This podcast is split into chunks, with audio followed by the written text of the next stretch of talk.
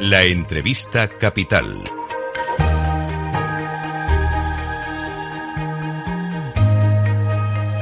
Luis Vicente Muñoz. Pues vamos a analizar lo que los mercados parecen estar interpretando de cómo marcha la economía del mundo. Con volatilidad que sigue muy contenida. En torno a los 20 puntos se está moviendo el VIX, también conocido como el índice del miedo, es decir, no parece tener miedo de nada inesperado en el escenario económico. Y a la luz de lo que ha contado el Fondo Monetario Internacional hace algunos minutos, una revisión al alza de la economía, el crecimiento esperado para la economía del mundo de dos décimas al 2,9%, y su comentario de que le llama la atención la resiliencia de algunas zonas grandes como Estados Unidos o la Unión Europea, vamos a analizar, vamos a intentar leer lo que los mercados están transmitiendo con la ayuda de nuestra invitada capital, que sigue cada día precisamente esta, este comportamiento de los mercados. Damos la bienvenida a Elena Domecq, es su directora de estrategia de JP Morgan Asset Management para España y Portugal. ¿Cómo estás, Elena? Muy buenos días. muy buenos días, Luis Vicente. ¿También te llama la atención esta volatilidad baja de los mercados y cómo no parecen estar demasiado tensos?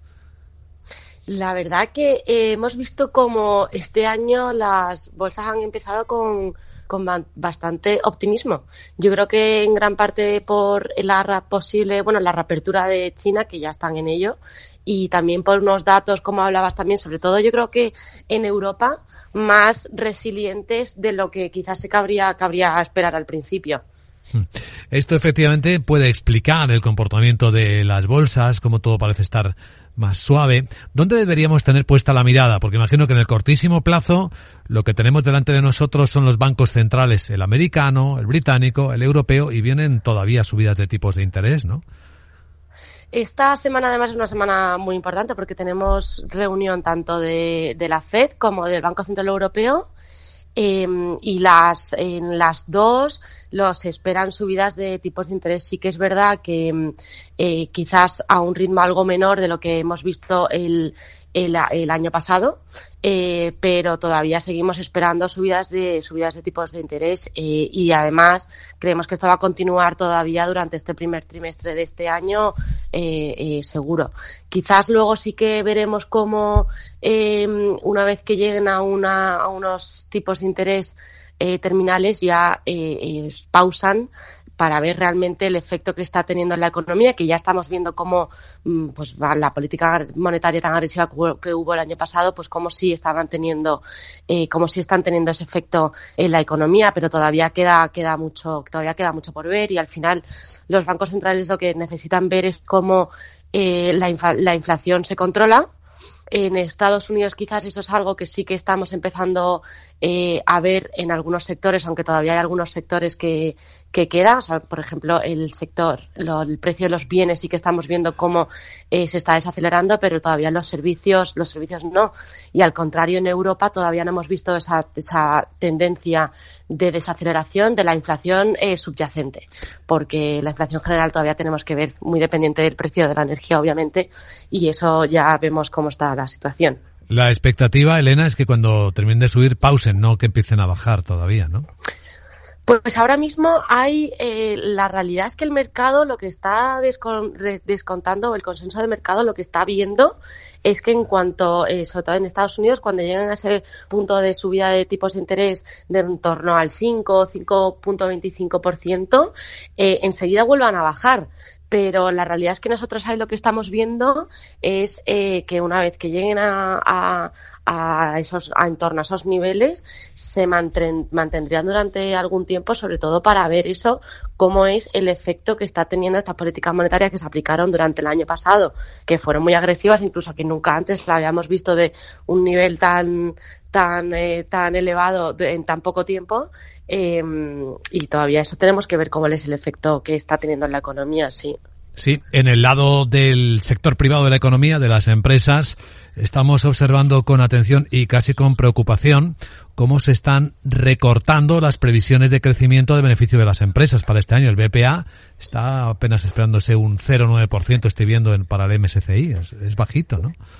Eh, todavía, eso es algo que el año pasado sí que lo pensábamos que todavía las previsiones de los analistas eh, estaban siendo muy optimistas y que todavía no habían eh, rebajado esas expectativas de crecimiento para las compañías.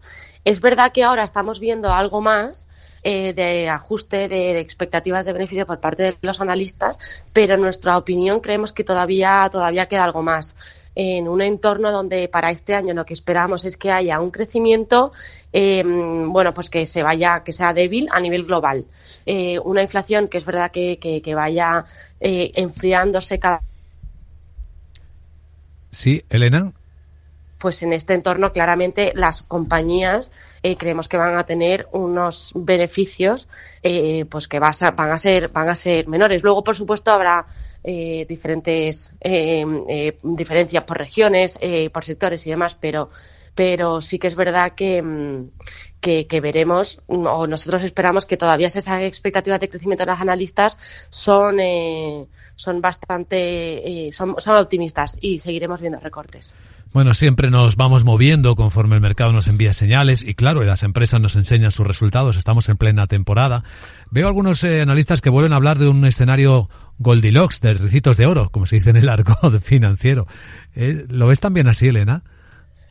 En, el bueno, yo creo que todavía hay quedan muchas cosas por, por, resolverse, como, como te decía, y no sé realmente hasta, hasta qué punto eso lo, lo veremos tan, tan así, la verdad. Bueno, observando, por lo tanto, este escenario, con estas expectativas, eh, ¿Cómo el equipo de estrategia de JP Morgan espera que se comporte la renta variable? ¿Dónde pueden estar los mejores hallazgos o tendencias de, para encontrar valor en el mercado?